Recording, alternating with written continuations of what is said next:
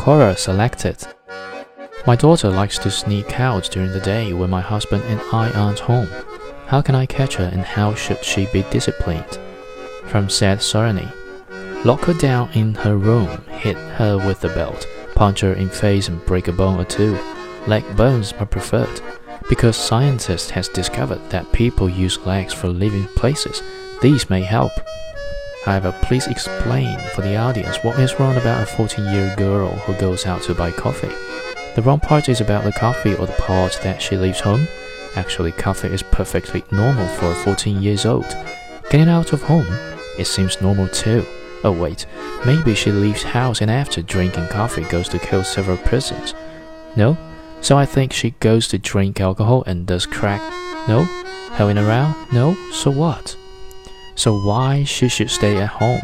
There are lots of parents complaining about the fact that their children don't leave house like a potato on the couch, and you are here saying your 40 years old daughter that goes out?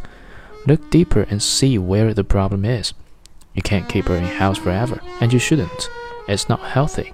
Today she is 14 and in about several years she won't even let you tell her to stay at home anymore.